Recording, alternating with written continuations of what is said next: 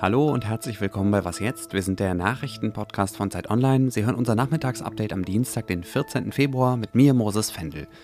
Wir schauen heute mal wieder nach Israel, wo es zwar schon seit Wochen Massenproteste gegen eine geplante Justizreform gibt, wo die rechtsreligiöse Regierung aber bisher nicht bereit ist einzulenken. Und wir hören, was die Bundesregierung tun will, damit die Ukraine auch weiterhin genügend Munition bekommt, um sich gegen Russland zu verteidigen. Der Redaktionsschluss für diesen Podcast ist 16 Uhr. Werbung. Diese Woche in der Zeit? Die Bücher des Frühlings. 16 Seiten blühende Fantasie. Von gefährlichen Liebschaften, einer Flucht auf dem Mississippi und magische Erzählkunst. Das Literaturspezial zur Buchmesse in Leipzig. Die Zeit, Deutschlands größte Wochenzeitung. Jetzt am Kiosk oder direkt bestellen unter zeit.de/slash bestellen.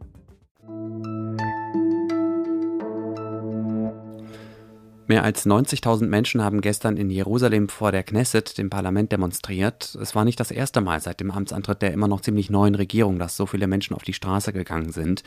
Sie gilt ja als die rechteste, die das Land jemals gehabt hat. Jüdisch-nationalistische, streng religiöse Parteien mit teils offen rechtsextremen Abgeordneten sind an der Koalition unter Benjamin Netanyahu beteiligt.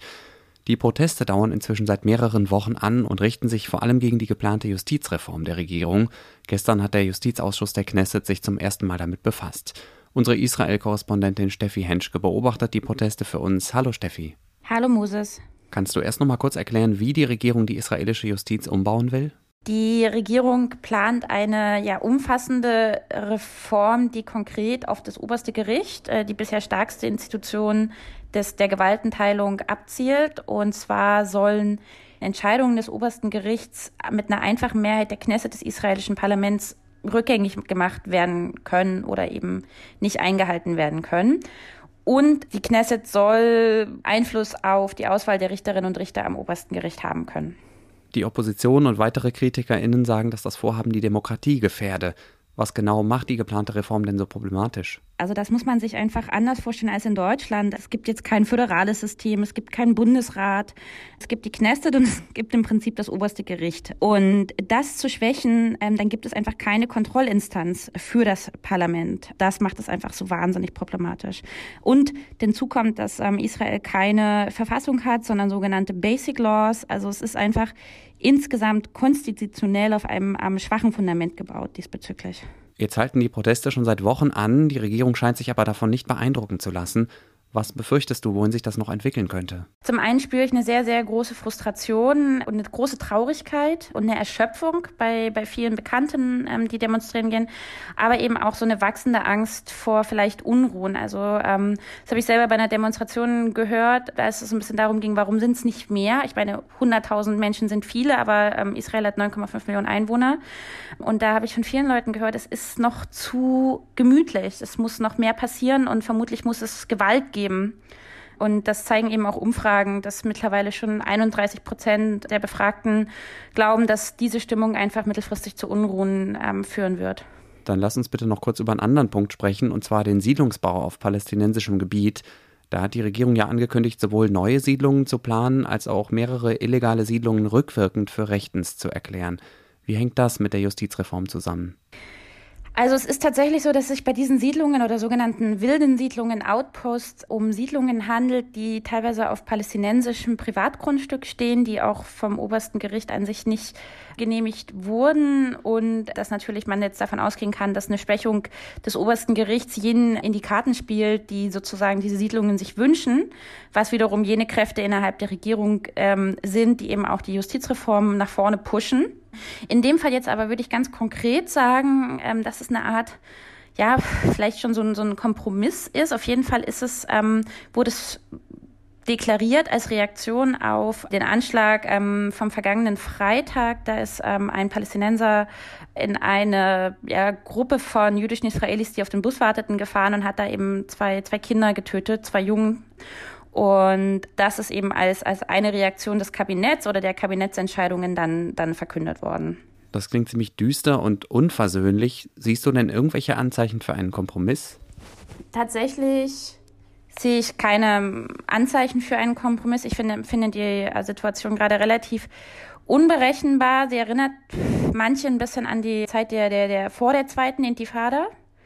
Es liegt eine extreme Spannung, Anspannung irgendwie in der, in der Luft. Und ähm, wenn man sich das, diese Regierung anguckt, gibt es halt innerhalb der Koalition Kräfte, die einfach keine Politik der Kompromisse machen wollen. Die wollen ihre Interessen für ihre Klientel durchsetzen. Es gibt sicherlich weiterhin strategisch äh, kompromissbereite Kräfte in der Koalition und die Frage ist einfach, wer wird sich durchsetzen, in welchen Bereichen. Danke dir, Steffi. Ich danke dir, Moses. Und bei dieser Gelegenheit würde ich Ihnen nochmal unsere jüngste Sonderfolge empfehlen, in der Monja Mayborg zusammen mit einer Expertin Fragen unserer HörerInnen zum Nahostkonflikt beantwortet hat. Heute und morgen sitzen in Brüssel die Verteidigungsministerinnen der NATO zusammen. Sie beraten unter anderem, wie sie die Ukraine in ihrem Kampf gegen die russische Aggression weiter unterstützen wollen. Neben der Diskussion um die von der Ukraine geforderten Kampfjets spielt das Thema Munition eine wichtige Rolle, denn die droht knapp zu werden. Als erste Reaktion auf diesen befürchteten Mangel hat Deutschland jetzt neue Munition für den Gepard Flugabwehrpanzer bestellt. Den setzt die Ukraine seit dem letzten Sommer ein, unter anderem um Drohnen abzuschießen. Bundesverteidigungsminister Boris Pistorius von der SPD hat vorhin in Brüssel gesagt, dass die Verträge mit den Herstellern unterschrieben sind. Das heißt, wir werden jetzt unverzüglich wieder eigene Produktion aufnehmen bei Rheinmetall für Gepard-Munition. Bisher wurden die Geschosse in der Schweiz produziert. Deutschland darf sie aber nicht an die Ukraine weitergeben, denn der Schweiz ist es wichtig, sich im Krieg zwischen Russland und der Ukraine auf keine der beiden Seiten zu stellen. Bei dem Treffen in Brüssel geht es aber nicht nur um Munition für die Ukraine. Die Verteidigungsministerinnen sprechen auch über den Ausbau der eigenen NATO-Bestände. Außerdem geht es unter anderem um die Frage, wie kritische Infrastruktur besser geschützt werden kann. Neue Autos mit Diesel- und Benzinmotor dürfen in der Europäischen Union nur noch zwölf Jahre lang verkauft werden. Darauf haben sich die Mitgliedsländer schon im November geeinigt. Jetzt hat auch das EU-Parlament endgültig zugestimmt. Autos, die bis zum 1. Januar 2035 zugelassen sind, sollen Bestandsschutz genießen. Das heißt, dass sie weiterfahren dürfen. Eine kleine Hintertür bleibt für Verbrennungsmotoren allerdings noch offen, und zwar wenn es um die sogenannten E-Fuels geht. Das sind klimaneutrale synthetische Kraftstoffe, die bisher noch nicht marktreif sind. Die EU-Kommission soll aber prüfen, ob Verbrenner auch in Zukunft noch zugelassen werden können, wenn sie mit E-Fuels fahren. Dafür hat sich in Brüssel vor allem Deutschland eingesetzt, und zwar auf Betreiben der Regierungspartei FDP. Zum Thema Wandel in der Autobranche passt auch noch diese Meldung hier. Der US-Autobauer Ford will in Köln und Aachen 2300 Leute entlassen. Der Konzern sagt, dass das aus Kostengründen nötig ist. Am meisten betroffen sind Jobs in der Kölner Entwicklungsabteilung, aber auch in der Verwaltung will Ford Stellen abbauen. Ab 2030 will das Unternehmen in der EU nur noch Elektroautos verkaufen. Zum 1. März sollen weitere Corona-Regeln wegfallen und damit fünf Wochen eher als ursprünglich geplant. Darauf haben sich Bund und Länder geeinigt. Bundesgesundheitsminister Karl Lauterbach von der SPD begründet das damit, dass die Infektionslage unterm Strich seit Wochen stabil sei. Wer im Krankenhaus liegt oder im Pflegeheim wohnt, muss also bald keine Maske mehr tragen und sich nicht mehr testen lassen. Dasselbe gilt für alle, die dort arbeiten. Eine Maskenpflicht gilt dann nur noch in Arztpraxen oder für Menschen, die jemanden im Krankenhaus oder Pflegeheim besuchen. Diese Regel bleibt noch bis kurz vor Ostern in Kraft und fällt wie geplant am 7. April weg. Was noch? Homo homini lupus, der Mensch ist des Menschen Wolf. Den Spruch kennen Sie vielleicht noch aus dem Lateinunterricht. Was Ihnen Ihr Pauker ganz sicher nicht verraten hat, ist der folgende Spruch: Mungo mungi lupus. Der Mungo ist dem Mungo sein Wolf. Mungos, das sind Zebramangusten, kleine Raubtiere, die in verschiedenen afrikanischen Ländern leben und die sowohl niedlich als auch irgendwie abstoßend sind. Vielleicht kann man sie am ehesten wie so eine Mischung aus Frettchen und großer Ratte beschreiben. Zebramangusten sind nach uns Menschen die kriegerischsten Säugetiere der Welt, schreibt mein Kollege Johannes Böhme aus unserem Ressort X. Er hat in Uganda recherchiert und einen faszinierenden Text über Mungos geschrieben, den Sie bitte unbedingt lesen sollten. Die Mungos sind besonders altruistische Tiere, sie kümmern sich sehr fürsorglich umeinander und sie sind dadurch in der Lage, füreinander große Risiken einzugehen. Das heißt, sie sind in der Lage, bei sehr gewaltsamen Auseinandersetzungen einander zur Seite zu stehen. Das ist etwas, das wir auch beim Menschen finden. Und noch etwas zeigen die Mangusten uns über den Krieg. Das ist nämlich der, die Auswirkung von etwas, das der Biologe, mit dem ich gesprochen habe, Michael Kant, ausbeuterische Führung nennt.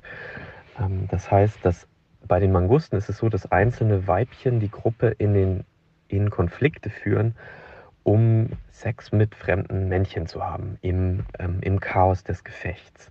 Ähm, das ist, lässt sich natürlich nicht ganz direkt auf den Menschen übertragen, aber auch bei uns gibt es Anführer, die von Konflikten wenig zu befürchten haben, die sich so von den negativen Seiten eines Konfliktes isolieren können und nur Vorteile daraus ziehen. Und Michael Kant sagt, dass diese Dynamik Kriege sehr viel gewalttätiger macht. Den Text verlinken wir Ihnen in den Show Notes. Wenn Sie den nicht lesen können, weil er hinter der Paywall ist, nicht verzagen, sondern lieber ein kostenloses Probeabo abschließen. Sie unterstützen damit unsere Arbeit hier im Podcast und Johannes nächste Recherche. Es ist eigentlich ziemlich einfach. Per Klick auf abo.zeit.de slash wasjetzt. Und das war das Update von Was jetzt am Dienstagnachmittag. Morgen früh ist Janis Karmesin dran. Ein Thema bei ihm, die schwierige Lage der FDP nach der verlorenen Landtagswahl in Berlin. Wenn Sie mir irgendwas mitteilen wollen, schreiben Sie doch gerne einfach eine Mail an wasjetzt.zeit.de. Ich bin Moses Fendel. Machen Sie es gut und bis bald. Also hier gestern in Tel Aviv war, die gefühlt waren alle weg, alle waren in Jerusalem demonstrieren und erst am Abend äh, waren sie alle wieder zurück. Jedenfalls, als ich beim Yoga war, war dann alles ausgebucht.